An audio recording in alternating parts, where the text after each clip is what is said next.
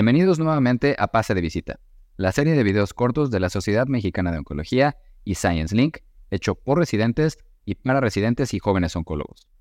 Soy el Dr. Luis Romero y en esta ocasión estaremos revisando el caso de una mujer de 57 años de edad, la cual por síntomas de reflujo crónico se le hace un ultrasonido y una tomografía abdominal en donde se encontró un tumor en el cuerpo del páncreas que mide 4 centímetros y que refuerza con el medio de contraste.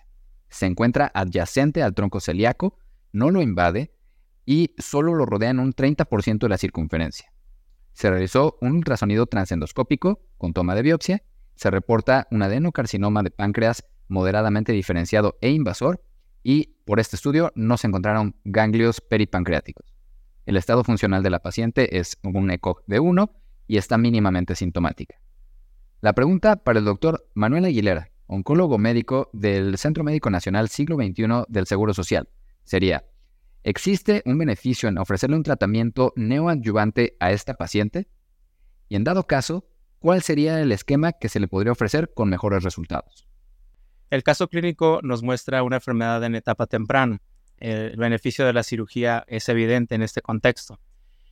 Nosotros eh, actuamos en el contexto neoadyuvante cuando es un tumor borderline resecable con infiltración al tronco celíaco o este, invasión arriba de 180 grados. ¿Qué esquemas de quimioterapia podemos utilizar en adjuvancia? Pues son esquemas traspolados en enfermedad metastásica, principalmente con esquemas basados en triplete, eh, Forfirinox, basado en el estudio Prodigy en enfermedad metastásica. Se encontró un beneficio basado en un metaanálisis de sobrevida global de 24 meses versus 18 meses. Eh, a expensas de mayor toxicidad, 60% este, en el estudio de los metaanálisis, grado 3, grado 4 de toxicidad hematológica gastrointestinal. Sin embargo, el beneficio en resecciones R0 eh, posterior a neoadjuvancia con folfirinox fue mayor el 24%. Es por eso que es categoría 2A en la NCCN para neoadjuvancia.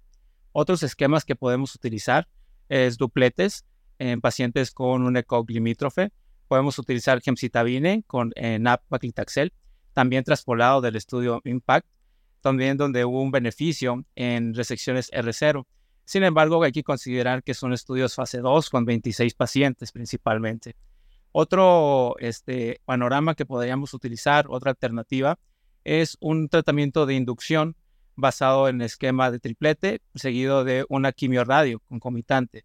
También hubo mayores tasas de respuesta arriba del 20-22%, a expensas también de mayor toxicidad y complicaciones postquirúrgicas. Es un estudio fase 1, es un estudio con 20 pacientes, sin embargo, también se podría utilizar. NSCN concluye en un contexto de borderline resecable que podríamos utilizar como categoría 2A, Folfirinox, un esquema basado en triplete, o categoría 2B, un duplete, con gemcitabine, napaclitaxel o bien gemcitabine con capecitabine. La pregunta para el doctor Eduardo Valtierra, cirujano oncólogo de la UMAE León del Seguro Social, sería si esta paciente puede ser candidata a una cirugía de inicio o si se le puede ofrecer un tratamiento preoperatorio para mejorar sus opciones quirúrgicas. Asimismo, preguntarle si existe un mayor o menor riesgo de complicaciones perioperatorias en aquellos pacientes con cáncer de páncreas que reciben un tratamiento preoperatorio. Estamos en contexto de una paciente con cáncer de páncreas etapa clínica 1B por un T2N0M0, a lo que consideramos por los hallazgos, eh, sin características consideradas de alto riesgo por NSCN para dar manejo neoadyuvante, eh, que pues, representan un CA19 elevado, tumor grande, ganglios voluminosos, pérdida de peso y dolor excesivo. En la enfermedad resecable, el manejo quirúrgico de inicio, seguido de adyuvancia, representa el estándar de tratamiento en la actualidad con una sobrevida media de 20 a 23 meses. Sin embargo, eh, las recurrencias por una violencia agresiva, probablemente con presencia de micrometástasis tempranas, pues representan un obstáculo en el tratamiento de estos pacientes. Por otro lado, por los riesgos quirúrgicos inherentes, hasta 50% de los pacientes no logran llevar adyuvancia. Entonces, aunque existe una evidencia limitada en la utilidad de la neoadyuvancia en pacientes con adenocarcinoma de páncreas resecable, pues se ha identificado más tasas de R0, 85%, versus 71% en cirugía inicial, eh, menos afección ganglionar patológica, 43% versus 64% en cirugía, esto según el estudio Prospero. El beneficio de ofrecer tratamiento sistémico en todos los pacientes y a su vez cribar aquellos pacientes que eh, tendrían un resultado favorable tras la resección o bien aquellos con un comportamiento propiamente agresivo que los lleve a progresión en hasta el 25% de los pacientes y que no se hubiera beneficiado de la cirugía. Finalmente, considerando una sobrevida en adjuvancia con quimioradioterapia a 5 años de 20% versus 6% en cirugía, esto según el estudio ProPanc en su revisión a largo plazo. A tener en cuenta, sin embargo, pues el riesgo de hasta 30% de los pacientes que se llevaron a neoadjuvancia no pudieron continuar con un manejo quirúrgico. Deben considerarse desventajas potenciales como el desarrollo de complicaciones que eh, lleven a la improbabilidad o irresacabilidad, por ejemplo, la ictericia, progresión de la enfermedad. Este representa el 64% de las causas de no continuar con el tratamiento. Toxicidad terapéutica, eh, que de grado 3 en hasta 64% en los pacientes con el uso de folfirinos, que es el que se ha visto este, este esquema eh, más usado pues, en pacientes con cáncer de páncreas resecable que se manejan en yuvancia. Finalmente, pues en una discusión de desarrollo, considero que el manejo quirúrgico por la evidencia hasta actual de primera instancia, pues es una opción viable en esta paciente. A continuación, nuestro experto, el doctor Jordi Guzmán, oncólogo médico del Hospital San José Moscati en Querétaro, nos dará un resumen y sus conclusiones sobre este caso. Ante la perspectiva de esta paciente de 57 años, tanto el doctor Aguilera y el doctor Batera hicieron una buena aportación. Es válido ambas aportaciones y ambos esquemas.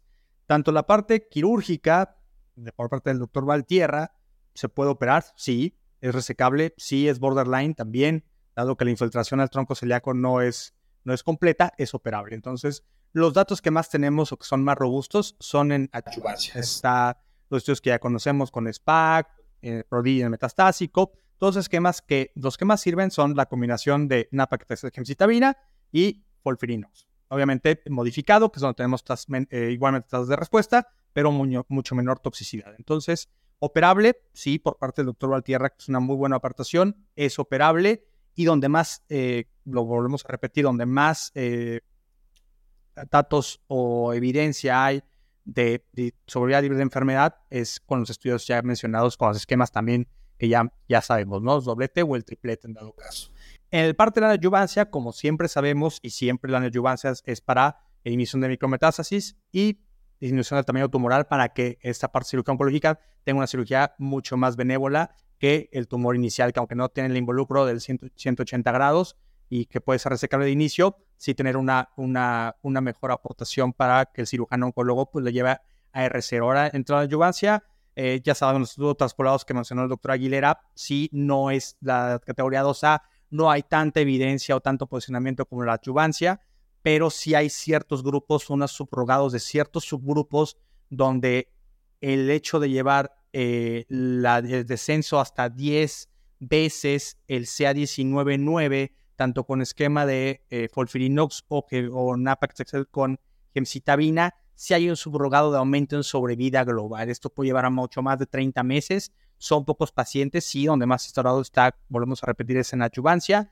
pero creo que está ganando más terreno la neoadjuvancia y habrá datos más con el Propan, el Propan 2, el, el Neonax, que también está simplemente corriendo con que también en Apactaxel, con ciclos en tanto neoadjuvante como eh, adjuvante, posterior a la cirugía, al Whipple, y también en ciertos, si hay ciertos pacientes que, como el doctor Bartierra, te pueden progresar con la neoadjuvancia, y para eso está la consolidación de la quimio con eh, radioterapia concomitante para consolidar ya sea el primer esquema que utilizaste, consolidarlo con quimio radio y posteriormente llevarlo a cirugía. Y entonces hacer la evaluación si posteriormente vas a llevar a los pacientes a, a Muchas gracias al doctor Guzmán, el doctor Valtierra y el doctor Aguilera por su participación. Nos vemos el próximo mes en el siguiente pase de visita. Hasta luego.